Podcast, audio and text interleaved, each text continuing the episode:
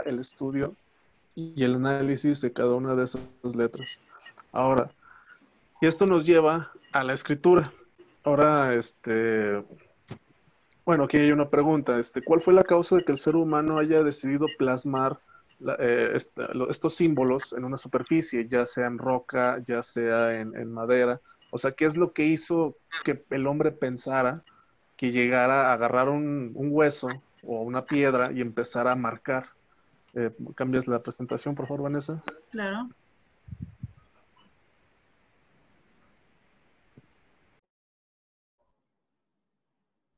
Este, aquí tenemos unos ejemplos este, donde o sea, de los métodos de escritura pues, más antiguos. Tenemos este, la tablilla, que es donde ahí está escrita la epopeya de Gilgamesh. Las tablillas de cera, que son las que se usaban este, los, soldados romanos a la hora de pasar lista. Y tenemos los papiros egipcios, que eran normalmente diarios de los arquitectos a la hora de la construcción de las pirámides o palabras del, del faraón. Entonces, volviendo, volviendo a la pregunta, ¿por dónde salió eso de querer registrarlo, de querer escribirlo? Bueno, si hablamos, por ejemplo, de los papiros este, egipcios, ese, era el registro de, los reyes y de los diarios de las pirámides, tal vez para que ese conocimiento empírico del que se está adquiriendo en la época en la que le tocó vivir a estos hombres no se perdiera. Ya en el caso de las tablillas de cera romanas, hay que recordar que los romanos eran muy estrictos, tienen una disciplina militar muy estricta entonces, quien tuviera esa tablilla en blanco o estuviera mal hecha, está recibiendo el castigo de la muerte o simplemente ah, golpes. Entonces, todavía ya hay indicios de escritura, pero todavía no, no estamos llegando a la escritura de esta literatura fantástica. Hay quienes dirán, sí, la copia de Gilgamesh es, es, una de las más antiguas muestras de literatura, pero realmente no es así una novela, no es un libro de aventuras, no, es, es esta alabanza a sus dioses este, por lo tanto ya tienen un sentido sagrado. Así como la Biblia también tuvo sus escritos este, muy de, en papiros, según recuerdo, no eran más que alabanzas a los dioses, algo como que para prevalecer la palabra divina, para que nosotros los hombres, este, que, no somos, que no, no somos nada, según esta creencia, tuviéramos parte de los dioses en nuestras manos. Entonces todavía no llegamos a ese sentido artístico, ya encontré la palabra, ese sentido artístico. Entonces, aquí llevó esto? Entonces llevó una necesidad de inmortalizar, o sea, a lo mejor porque la voz se pierde, quien habla, quien habla al final muere, o sea, quien da la voz muere, pero si está escrito, es de una forma de inmortalizar su voz. Entonces, vamos así de definir esa necesidad, esa necesidad de escribir, inmortalizar. Ahora, muy bien, este, pero ¿por qué transmitirla en forma de escritura? ¿Por qué escribir? Esas, esas son cuestiones que a lo mejor dirán, ya la contesté, pero realmente no, tienen alcance una profundidad mucho más amplia. Sí, para inmortalizar, pero ¿para qué inmortalizarlo? ¿Para qué mantenerlo? O sea, ya estamos hablando aquí un poco más de los poemas. ¿Por qué inmortalizarlo? Sí, porque van a los dioses, pero más adelante, ¿por qué? ¿Por qué empezaron los cuentos? ¿Por qué empezaron las novelas? ¿Por qué empezaron los poemas? ¿Por qué empezaron todas las obras de teatro a escribir? Este, entonces, ese tipo de cuestiones, hasta donde yo sé, no se pueden contestar. Creo que es parte de las preguntas que podemos contestar con más preguntas. Pero así, es, es, a lo que voy, que eso es un enigma. Entonces, sería bien que nos quedemos con la pregunta e investigar la respuesta, aunque sea con otra pregunta. Pero bueno, aquí lo que nos concierne a nosotros es este, la lectura, porque bueno, esto es un taller de lectura. Y aquí está la pregunta, el por qué leer. Ah, aquí la digamos, respuesta más sencilla que ofrezco, aunque obviamente ustedes pueden aportar un poco más, es de que la literatura no está completa, no está completa hasta que sus palabras sean leídas. Es como decir, un libro no existe hasta que alguien lo lee. Y si ese libro no, no va a existir para la otra persona hasta que esa persona lo lea, y así consecutivamente. Así que bueno, por el momento podemos definir que la literatura es esa necesidad de inmortalizar la voz. Este, ¿Para qué? Pues ya para diferentes funciones. Por ejemplo, los griegos escribían las tragedias para que fueran representadas, o sea, porque las, tienen que leer, las tienen que memorizar, las tienen que representar. Entonces, de ese modo, tal vez, probablemente, este, lo hacían para que su nombre estuviera en la lista del Olimpo como hombres cercanos a dioses, porque son hombres que están, que están escribiendo las palabras de los dioses, entonces podrían estar, por así decirlo, cerca de los dioses. Ahora bien, cambias de diapositiva, por favor. A veces me salgo del tema, pero es que es porque sí, a veces me, voy por otros lados, pero va un poco relacionado a lo mismo. Ahora bien, este, pasamos a los géneros, porque con el paso del tiempo, pues bueno, ya se escribe, ya, ya se tiene este, ya se tiene este de agarrar un papiro, papel, piel de animal, de super, roca, tronco, ya se, ya se puede grabar en él, y de manera que esta palabrita ya está escrita. Entonces, ok, ahora, ¿qué podemos hacer al respecto? De ahí salió estos, estos géneros literarios. Esta lo, lo que presento es una, es una, ¿cómo decirlo?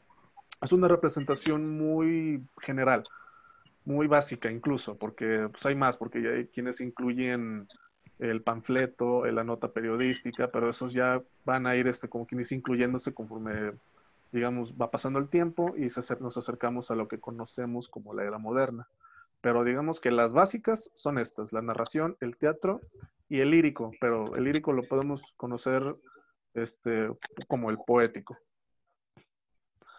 Mm, ahora, muy bien, el narrativo en su definición, es el que relata los sucesos imaginarios, normalmente escritos en primera o tercera persona. En ellas pertenecen la novela, el cuento y las fábulas.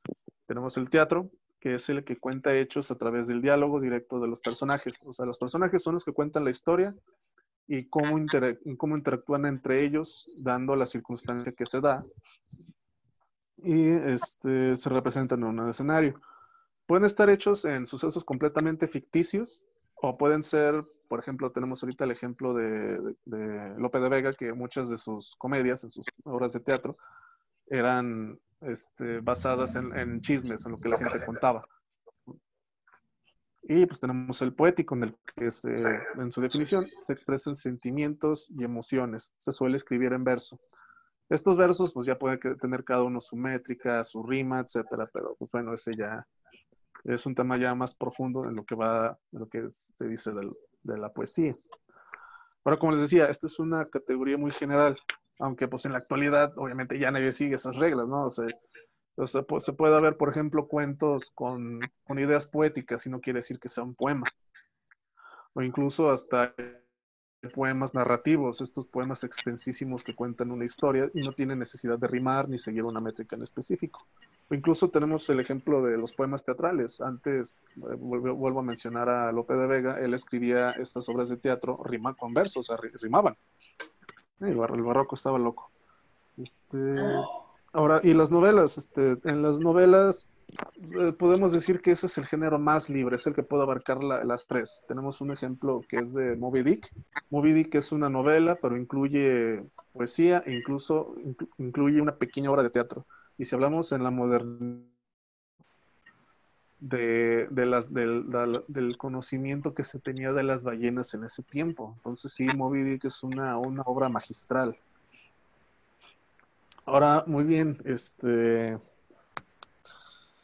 eh, ¿cómo saber, este, pasas a la siguiente diapositiva, Vanessa, por favor? No sé si, bueno, hasta este punto alguien tiene una duda o algo.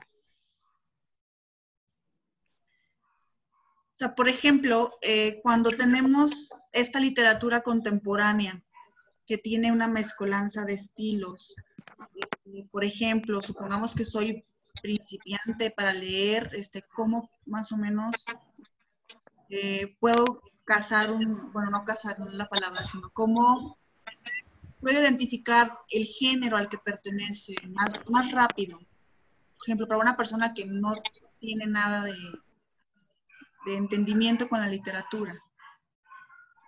Mm, ok, pues, a primer vistazo, pues digamos un libro largo que nada más cuenta una sola historia es una novela.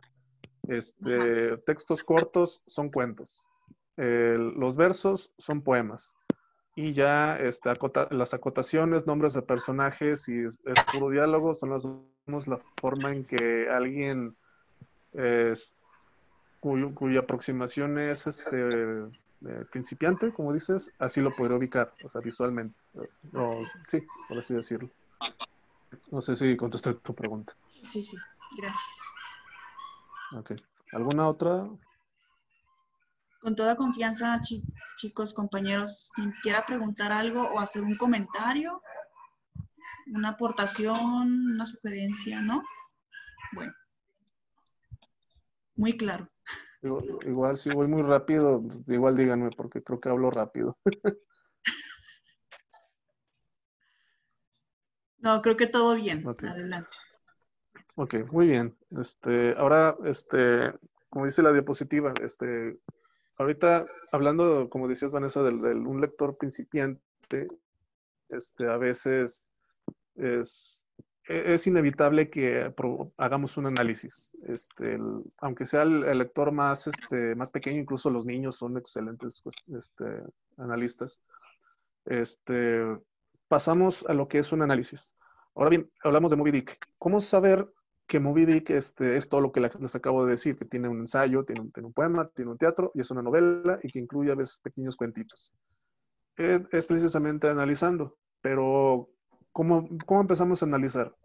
Eh, aquí yo lo estuve meditando y la respuesta a la que pude llegar ante esta pregunta es con otra pregunta, es cuestionando. No nomás es preguntarse eh, si me está gustando o no me está gustando. Eso, eso se responde al final de la novela o, a, la, mitad, dependiendo del gusto literario o de lo que estén leyendo. Pero aquí es si lo que estoy leyendo eh, eh, es lo que me quiere decir el, autor. ¿Con, qué? Con los detalles. Porque una, una novela, bueno, en este caso, bueno, digamos un cuento este, un cuento, este, cuento una historia de unos personajes y pasa esto y al final tiene que sorprender. Ahora muy bien, les acabo de decir, el final tiene que sorprender. Y es, la pregunta es válida. ¿Qué es lo que escribió el, el autor para que yo me sorprendiera al final? ¿Qué elementos, qué detalles hacen que yo me sorprenda? Entonces ahí empezamos este pensamiento cuestionador y después preguntarse, ¿Qué me quiere decir el autor con este párrafo? Este, una de las otras preguntas es, este, ¿es creíble lo que me está contando? Porque hay que recordar que sabemos que un autor, al leer su libro, no se está inventando algo, incluso nos está mintiendo.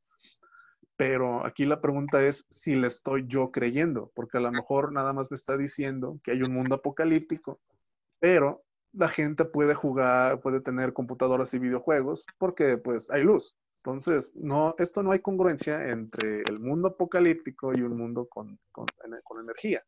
Entonces, aquí viene, ¿cómo sabemos eso? Precisamente cuestionando. ¿Cómo es posible que haya todavía economía ante un mundo apocalíptico? Entonces, ahí el, autor fracasó en convencernos de, esta ficción y como Oscar Wilde dijo, es un libro malo. Este, aclaro que lo que tenemos que tener visualizado es que estamos leyendo un invento. O sea, eh, nada de esto es real. Pero vamos a ver si lo hace bien, o sea, si nos convence. Este, pasamos a la siguiente diapositiva. Por favor. O sea, tenemos, por ejemplo, aquí a Bela Lugosi, que interpretó a Drácula. Tenemos a Drácula. O sea, sabemos que por hecho que los vampiros no existen o al menos este conde transilvano que llegó a Inglaterra a causar estragos, porque esa fue la razón por la cual Drácula fue a Inglaterra, estaba aburrido y dijo, voy a echar relajo ahí en, este, en Inglaterra, porque quiso y pudo. Sabemos que, ese, sabemos que ese vampiro no existe, pero ¿cómo sabemos si Bram Stoker, quien inventó el personaje, logra transmitirnos esa, esa sensación de que estamos creyendo que sí existe? Por ejemplo, tenemos, este, hay que, hay que preguntarnos si el miedo que siente Jonathan Harker es real pues, o, o no. Si Drácula impone esa realeza, es un conde al final, y se impone también algo, este, ya en su, ya en su forma de monstruo, por así decirlo, se impone de ese modo para que dé miedo. Y también otras cuestiones de que si Drácula cumple con estas características de un vampiro, igual que sea solamente un vampiro, no, no, no, no solo eso, tiene que seguir sus reglas, que si, si, le tiene miedo a la cruz, el ajo, este, las cajas de tierra, estos pequeños elementitos, ¿no? Que al hacernos la pregunta, ¿realmente es un vampiro? A la hora de estar leyendo, encontramos estos detalles que nos indican que sí, es un vampiro. Tenemos el ajo, tenemos la tierra, tenemos la cruz, elementos muy famosos del gótico y que están relacionados con el vampirismo. Obviamente estas, estas cuestiones no son las únicas. Obviamente cada quien al leer el libro va a tener diferentes preguntas. Pasamos a la siguiente, por favor. Ahora, bueno, tenemos otro ejemplo que es la ciencia ficción. Este es uno de mis, de mis personales este, favoritos. Y es, al hablar de ciencia ficción, bueno, quieres bien a la mente? Naves espaciales, extraterrestres, viajes en el tiempo, este, viajes en el espacio, el color del cromo. ah, de los monitores, el gran hermano. El gran hermano. Eh, exactamente. Los dos minutos de odio. ah, ¿van a empezar los, los dos minutos de odio? Las telepantallas o algo así. Ajá, este, esos ya son indicaciones. De... ¿Alguien dijo algo? No, bueno, entonces no. creo que no. Este, bueno, es el gran hermano de seguro vigilando. Ahorita, el departamento del amor irá por mí o algo. Este, bueno, entonces, continuando. Estos son como que elementos muy generales de lo que es la ciencia ficción, pero realmente la ciencia ficción va un poco más allá. Realmente no, no son estas naves espaciales, no son, estos, no son los, estos aliens, no solo son eso, sino también a veces la, el foco de la ciencia ficción es cómo la tecnología este, causa estragos en la humanidad. Tenemos, tenemos la telepantalla, este, es un invento bastante novedoso, incluso hasta demasiado muy práctico, y es algo que está en onda, es, es la moda, incluso. Pero tiene esta finalidad de vigilar, es una constante vigilancia, es una, es una evasión de la privacidad, o sea, la persona deja de ser la persona por culpa de este avance tecnológico. Entonces, sí, debe de haber, sí, hay naves, hay monitores, hay estos, son elementos de la ciencia ficción, pero no es la ciencia ficción. Tenemos, por ejemplo, eh, eh, unos ejemplos que ahorita se me ocurren, es, por ejemplo, este, una muestra de ciencia ficción son, por ejemplo, la mención de bobinas, eh, el, como puse aquí, electromagnéticas, bombas electromagnéticas. Imagínense una bomba atómica, pero en vez de causar la explosión que todos conocemos, este, sabemos que las neuronas funcionan con impulsos eléctricos, entonces esta bomba altera los impulsos eléctricos del cerebro, de manera que ya pueda ser un zombie, pueda matarlo o puede incluso tener un control mental sobre él. Lo que les acabo de dar es un pequeño ejemplo de, ciencia ficción. O incluso otro ejemplo es unas bobinas antigravitacionales. Tenemos estas bobinas que crean campos magnéticos, pero ¿qué tal si esta bobina funciona a la inversa? Si se fijan, estoy tocando estos temas científicos, pero de una manera ficticia, porque esto no existe. Entonces, ahí eh, la cuestión, volviendo a la cuestión ya de análisis en cuanto a la ciencia ficción, es qué elementos científicos el autor está empleando y cómo juega con ellos. Porque obvio no, no me va a poner una ecuación kilométrica de la nueva gravedad. Podría hacerlo, pero lamentablemente muchos no le, no le entenderíamos a esa ecuación. Entonces, en vez de ello, toca estos temas este, que en, podría decirse todo el mundo las conoce, ellos para crear cosas nuevas. Y ahí la magia de la ciencia ficción cuando, cuando se pregunta, este, ¿qué, ¿qué elementos científicos que yo conozco, bueno, que me está presentando, está jugando con ellos? Y si está jugando con ellos, si lo está haciendo bien, porque a veces se contradicen los mismos autores, porque bueno, se les olvida, es un error este, común, donde tomando el ejemplo de la bomba electromagnética, de la nada esa bomba no funciona con, con máquinas. ¿Y por qué no va a funcionar? Las máquinas sí tienen, o funcionan con electricidad, ¿por qué no se ven alteradas por ese campo electromagnético? Entonces aquí el autor, si hace eso, está cometiendo un error. Y el lector al cuestionarse por qué funciona para una persona y no para la máquina, entonces ahí tenemos un problema y lo podemos resolver cuestionando y a la vez de que lo cuestionamos ya lo estamos analizando. Eh, otro ejemplo que me, gusta mencionar, incluso le compartí el libro a, Vanessa, así que este, espero que lo puedan leer, es un cuento que se llama La Dama de Orleans. Aquí, este, sí, tenemos una nave, una nave donde está, digamos, por decir así, el gobierno, pero aquí la, magia de la ciencia ficción en ese cuento es de, una, de una mujer que representa a Juana de Arco, incluso se llama Joan. Ella tiene la capacidad de hacer milagros. Tiene, una, tiene un arco, una flecha, y, es, y, esas armas provocan mareas, provocan tormentas. Entonces, aquí el elemento de ciencia ficción es que se le da un nombre a los milagros, que es el hacer pensado, el crear pensar. Es hacer real lo que se piensa, se le da un nombre a, eso, se le da un nombre a algo etéreo, se le da el nombre a algo no tangible. Es ahí cuando uno dice, ah, esto es, de esto se trata la ciencia ficción. Y bueno, tenemos la siguiente diapositiva. Este, ya se los estoy compartiendo lo que acabas de mencionar en el grupo. Ah, ok, perfecto. En, ese, este, esa antología es, muy bonita. Este, de hecho, es de la, Dama de Orleans es el primer cuento. Y ahí, bueno, ahí, se van, van, a fijarse que, bueno, realmente no tiene que haber viajes en el tiempo, no tiene que haber este, estas naves, este, estos aliens, el color del cromo, los monitores, no tiene que haberlo. O sea, tiene que haber un, un elemento científico ya sea explicado o manifestado ficticiamente. No sé si es una palabra, pero ya le hice.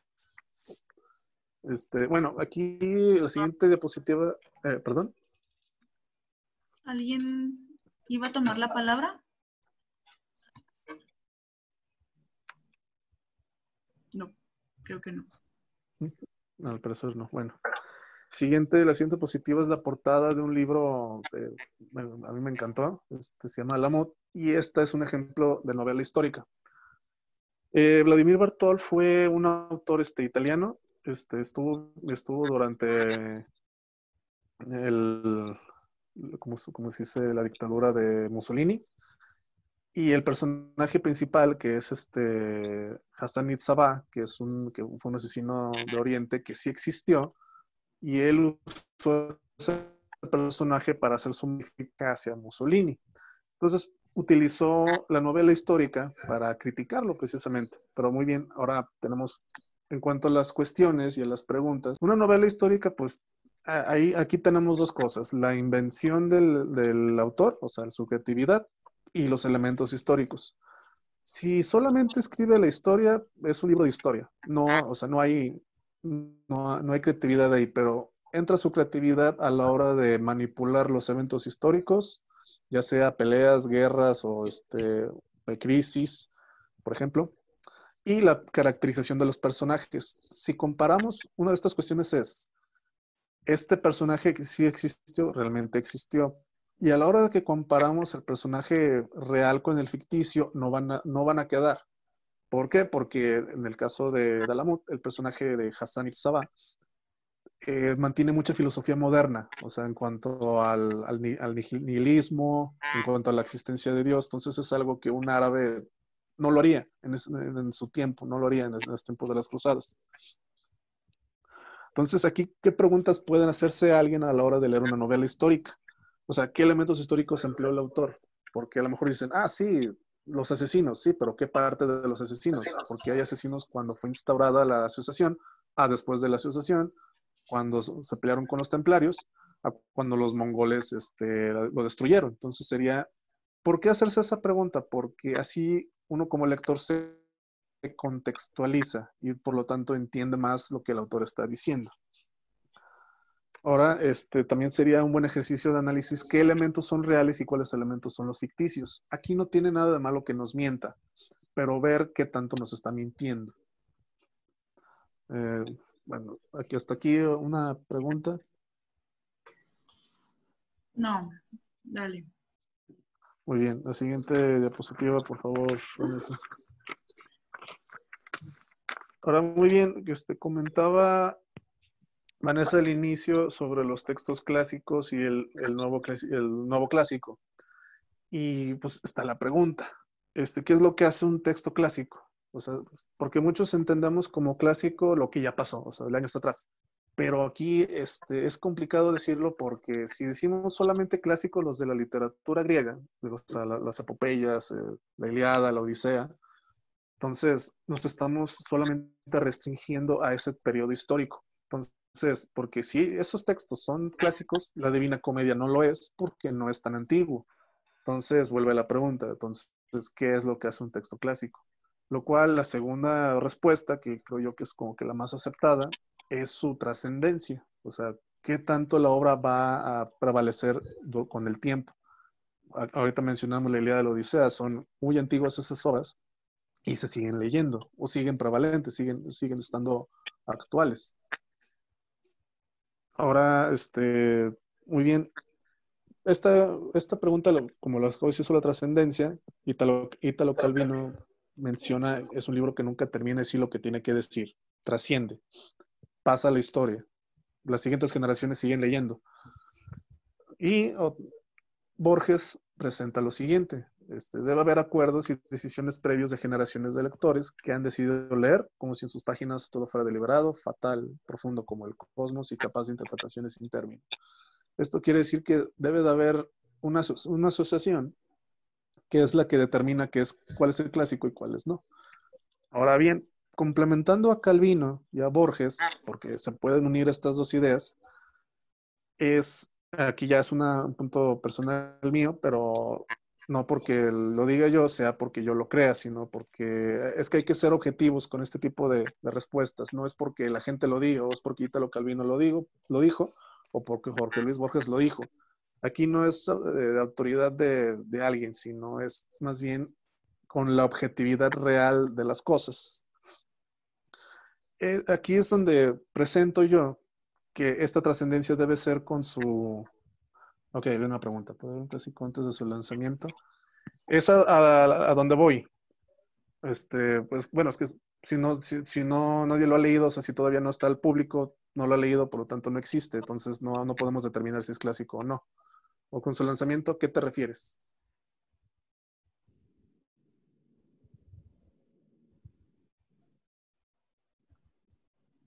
Mi pregunta era, por ejemplo, al momento de que llega antes de librerías, que ya está en en el proceso final de, editores, todo eso, a uno se le puede llamar el siguiente nuevo clásico, algo así, para términos comerciales o algo. Ah, es que, es que ahí te va. Eso eh, es muy triste, pero pues creo que es algo real. Lo que pasa es de que al decir que algo es clásico, es y la gente a veces como que, no sé, tiene que comprar el libro. O sea, es que es un clásico y tiene que comprarlo. Actualmente, eh, lo que tú estás comentando es una estrategia mercantil para que el libro se venda, diciéndole el nuevo clásico. Pero realmente, ¿cómo podemos determinar que sea un clásico si hablamos objetivamente? Aquí es donde, no sé, entraría yo creo su calidad artística. O sea, sale el libro, el que tú dices, sale, eh, la, la, prensa te dice que es un nuevo clásico. Dices, ok, ¿por qué? Agarras, lo lees, y realmente el libro no te deja nada. O sea, tú lo lees, ya entendiste todo, te dio a entender todo, no, o sea, no te, no te causó nada. Así como empezaste a leerlo, terminaste de leerlo, nada, cero. No tienes por qué volverlo a leer porque ya te dijo todo. Entonces, no va, no va, no va a trascender porque se va a quedar en esa historia, digamos, este, nada, nada, nada retadora, nada compleja donde A a B y termina en B, es a lo mejor hasta predecible. Entonces, ¿quedaría en clásico? Pues dudo, dudo que, que, no, o sea, no creo que llegue a ese nivel de clasicismo porque no trascendió, no, no va a pasar a la historia.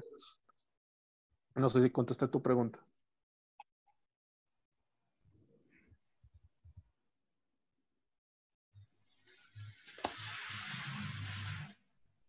Bueno, creo que sí la, creo que sí, o si no, eh, ahorita no, no puede ah, hablar. Sí ya, sí, ya contestó que sí, muchas gracias. Ah, ok. Sale, bueno, gracias. Este, bueno, continuando. Este, ah, sí, entonces, como lo decía, eh, ahora sí que para determinar si es clásico o no, sería con su calidad artística. Puede haber muchos libros con mil páginas si quieren, pero ¿de qué sirve esas mil páginas? Y como lo comentaba, si no deja nada. Este, entonces, ¿por qué la Divina Comedia, por ejemplo, es tan rica? ¿Por qué sigue leyéndose actualmente? ¿Por qué sigue sobreviviendo en la actualidad? Porque tiene un, nivel de profundidad extenso. Se puede leer como un libro religioso, o sea, no tenemos al, tenemos los ángeles, tenemos una, una visión de Dios que puede ser aceptada, puede ser aceptada espiritualmente.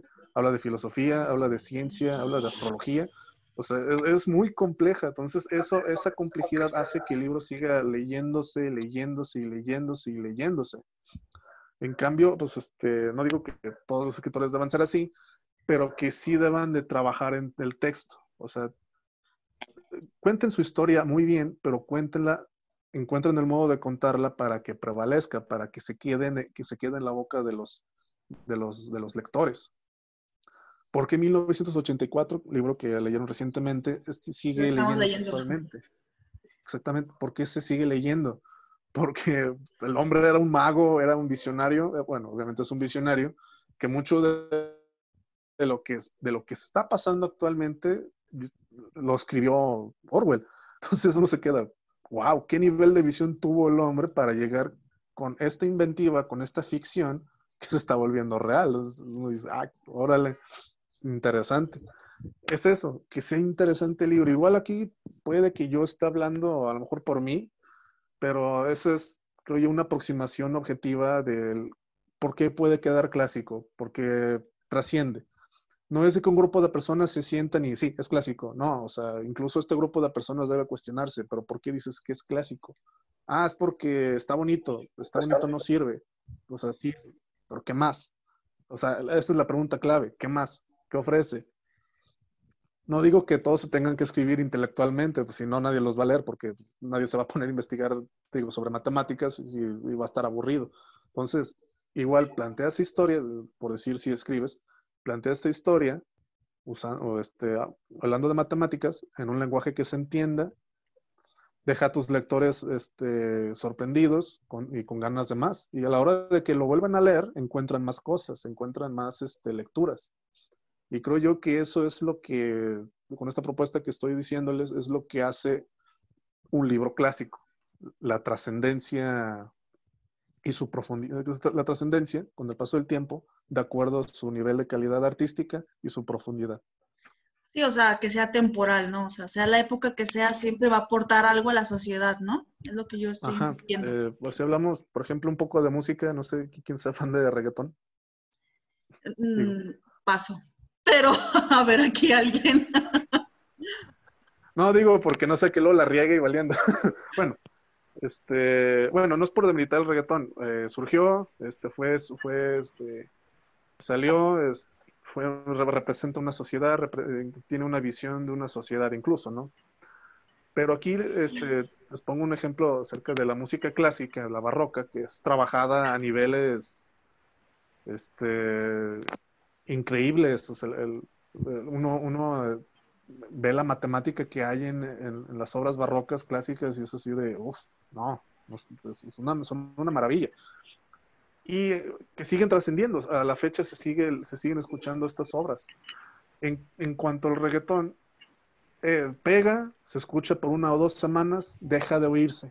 ¿Por qué? Porque de hecho no, no solo reggaetón, o sea, ya podemos, podemos echarle la bolita a otros, este, otros géneros musicales. El pop, también es uno está, sufriendo por eso, porque nada más es, es un producto, sale, lo que saque de dinero, vámonos, la que sigue. Porque, eh, porque no se está haciendo conciencia para que trascienda, es nada más temporal, lo que se, saque de dinero, vámonos. No tiene nada de malo que lo que hagas saque dinero, no tiene nada de malo, por eso hay que componer, por, por eso hay que escribir. Pero no por eso trabajos este, incompletos está la excusa de que es que yo no tengo talento. Hay muchos escritores que no tienen talento y escribieron y son muy buenos. Aquí la clave es el trabajo. Y esta música, tanto reggaetón y este pop, que son temporales, no hay mucho trabajo de por medio, son solo cosas medianamente hechas. Vámonos a la que sigue.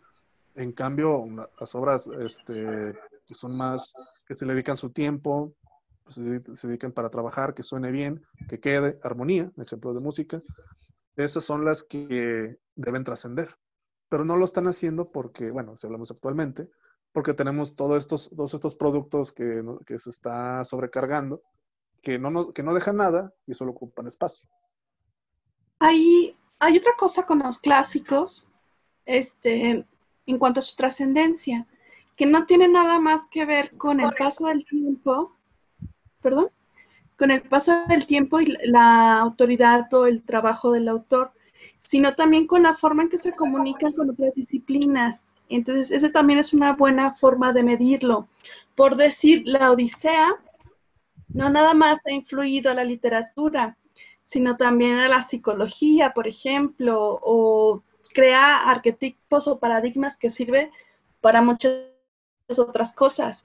siguiendo la, la analogía con la música, ahí también podríamos decir, no nada más se refiere al gran trabajo o gran, este, o al gran talento de cierto músico, sino como una, un trabajo influye o no en su época. Por decir, la cucaracha es un clásico de la, de la música de la revolución. Sí, no es la gran obra, no nos muestra las grandes, pero la forma en que dialoga con su época y cómo después con el tiempo nos sigue transmitiendo cosas de esa época a la que perteneció e incluso la actual, es lo que ayuda a determinar lo clásico, o no sé incluso si podríamos hablar de niveles de clasicismo, pero creo que eh, sí hay que tener en cuenta que esa trascendencia de la obra no solamente es en el tiempo, ni en la calidad de, de esa obra,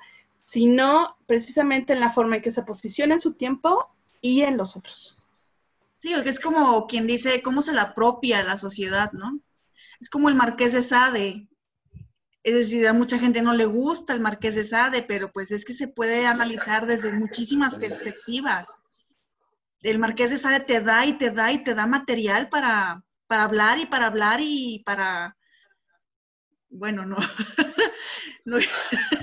Bueno, sí, sí es correcto. Y, mira, y dejando de lado la, esta figura del Marqués de Sade como lo conocemos, el hombre era un genio. O sea, él tiene un, este, ¿cómo se llama? Un, tiene un escrito dirigido a, no me acuerdo si era un rey, era, era alguien, era alguien en específico, un personaje, una persona. Y está tan hermosamente escrito que, o sea, que dices, el, o sea, el hombre sí escribió lo que escribió, pero no era un, no era un barbaján, no era un, este, no era un inculto, no, el, hombre era culto, el hombre era bueno, el hombre era bueno escribiendo. Y solo por tener esta imagen que todos conocemos, no quiere decir que sea, eh, pues, no, no, qué, qué, asco, no, no, qué asco, el hombre era un genio. Hay un debate en eso del marqués, pero yo nada más que lo saqué a hilación por lo mismo que decía la compañera de, de cómo se lo apropia la sociedad y que no, lo, lo importante es qué nos aporta ¿no? Como obra de arte, el arte es, es literatura, es una de las bellas artes. Entonces, a veces el arte eh, está creado para generarte un sentimiento, sea bueno o sea malo. O sea, el Marqués de Sade te genera bastantes sentimientos y creo que también este, lo que genera en ti la obra, creo que puede tener muchísima importancia para determinar lo clásico, ¿no?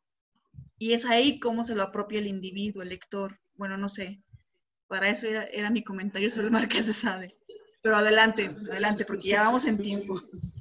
Sí, podría, nada más, es que nada más que al hablar de que la sociedad lo, lo toma, que sí sucede, es inevitable, obviamente, pero pues yo estaba, este, estaba refiriendo más hacia la obra en sí, o sea, la obra quitando de lado la sociedad, porque sí, si la sociedad lo, lo adapta, ya tenemos, estamos cayendo en lo que la sociedad diga, lo que la sociedad crea pero, o sea, por eso decía objetivamente, o sea, dejando de lado la sociedad, dejando de lado lo que la gente piensa, sino el objeto por sí mismo. Sí, uno dirá, sí, pero ya lo estás haciendo. Eh, bueno, un poco sí, pero estoy intentando no, no mostrar yo mi opinión. O sea, es más este, hablar del texto mismo por el texto mismo. O sea, no es porque es bueno porque a mí me guste, sino es bueno porque es bueno. Y es malo porque es malo, no porque a mí no me gusta. Hay cosas que a mí no me gusten, pero son buenas y hay cosas que me gustan y pueden ser malas, ¿no? O sea, sí sería, bueno, este, el, o sea, discernir en, esa, en esas dos para encontrar ahora sí el, verdadero clásico. Pero sí sería un debate muy, muy extenso. Por eso yo creo que la, eh, para terminar, así que la, para terminar la respuesta es su trascendencia con respecto a, su, a, la, a la sociedad que se, que se pone. Puede involucrar su tiempo, puede involucrar la calidad, puede involucrar su trabajo. Muy bien. ¿Le doy a la siguiente? Sí, ya es la última, de hecho. Ya le di. Ya le di siguiente. No, bueno. Ah, no, no quiero. este, bueno, la última diapositiva, pues es la, ahí está. Eh, esta frase se me ocurrió, este, eh, es con respecto a este análisis, a este cuestionamiento, y pues, hay más preguntas que respuestas en la vida y en el universo. Nuestro deber es encontrarlas y responderlas. Si no hay respuestas, pues contestar con más preguntas. La idea aquí es no dejar de preguntar, no dejar de cuestionar. Quien diga no hagas tantas preguntas, no le hagan caso, es censura. Tienen que hacer preguntas. Que si alguien se ofende, sigan preguntando, porque a veces para buscar la verdad o buscar el raciocinio adecuado, al, raciocinio adecuado, podemos tener, tenemos que arriesgarnos a ofender, incluso hasta que nos ofendan. Por eso no tengamos miedo de preguntar, hay que preguntar todo. Eh, sobre este taller de lectura, tampoco, a lo mejor no, es el caso de ustedes, espero que no lo sea, pero si es, ustedes no se intimiden porque alguien que lea más o alguien que lea más rápido, lean a su ritmo. De hecho, yo recomiendo que lean lento, que lean lento, palabra por palabra, párrafo por párrafo, para que pregúntense y si algo no entienden, es válido, regresense, vuelvan a leer y si no lo entienden, ahora sí vuelvan a hacerse otra pregunta. Y ese es mi consejo que les puedo dar no dejen de preguntarse, no dejen de cuestionarse. El por qué es muy importante. Gracias.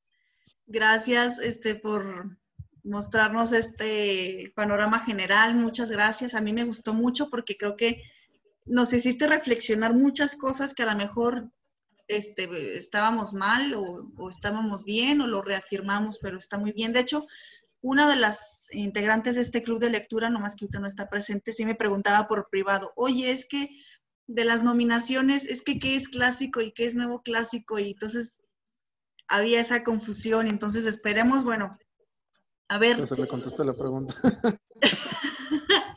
pues esperemos haber aclarado eso y más que nada que ya tengan más claro qué considerar un clásico y qué se pudiera considerar nuevo clásico, ¿no?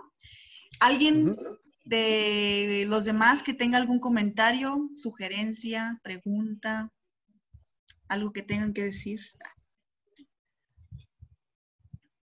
Hablen ahora o callen para siempre. Bueno, pues muy claro todo, entonces pues nada más agradecerte Oscar este, por venir a darnos esta charla. Esperemos tenerte otros días para hablar de otras cosas. Aquí me está pitando el chat. Espérame, espérame. Ah, sí, que gracias. Muchas gracias. gracias a ustedes. Gracias a ustedes por el espacio. Bueno, eh, pues ya para finalizar la sesión de hoy, vamos un poquito retrasaditos de tiempo, pero no importa. Este, nada más les iba a comentar que vamos a tener un link drive en el cual vamos a estar eh, subiendo todas las lecturas que vayamos viendo. Y tenemos también eh, nuestro banco de libros por si alguien tiene en, en, sus casas, bueno, en sus computadoras libros en PDF que pues quieran compartir con los demás para pues explorar, salir de nuestra zona de confort literaria, como lo decíamos antes de empezar la sesión, pues bienvenido. Pueden subir los libros que quieran para los que les guste leer PDF y si no, también pueden estar ahí en el chat comentando, miren, les recomiendo este libro, lo acabo de terminar, está buenísimo. El chiste es que empecemos a platicar entre todos. Este, hay que quitarnos el miedo de hablar y entre nosotros. Y para eso está el espacio cada 15 días aquí y también el espacio en el chat, ¿sale? Y bueno, si hay algún otro comentario, tal les pongo lo de las redes sociales en el grupo antes de que se me olvide. Y esta sesión quedó grabada a partir del ponente para quienes, bueno, de los que no vinieron, eh, lo puedan revisar después. ¿Sale? Obviamente todo esto en el margen del manejo dentro del grupo de lectura. Pues muchas gracias, nada más. Cierro la sesión. Si no hay ningún otro comentario, ¿cómo se sintieron la sesión de hoy? ¿Qué les pareció? Pues bueno, este, pues para cerrar, Arlet, una palabra, ¿con qué te vas en la sesión de hoy que nos puedas comentar, por favor? Pues igual, muy motivada, como, como la otra vez. Es, es muy interesante estar compartiendo ideas y conocer los puntos de vista de los demás. Muchas gracias, Arlet. Fidel, en una palabra, ¿cómo te vas? Guido no puede hablar, creo. Ah, sí, es que estoy con el celular y todavía no le hallo, todavía no le hallo, es mi primer Zoom. Bien. Eh, bien, muy contento, creo que sí es... No esperaba echarlo, la verdad, pero sí me gustó. Me quedo con una duda si con el paso del tiempo o con el paso del crecimiento cultural puede perder su valor clásico algo ya establecido o realmente una vez ya definido como clásico sigue intacto, ¿no? Pero me voy muy contento, me voy muy satisfecho. Muchas gracias, Fidel. Abraham, una palabra que nos digas cómo te vas. Agradecido, todo fue muy interesante. Muy bien, Abraham, muchas gracias. Cristina, en una palabra, ¿cómo te vas?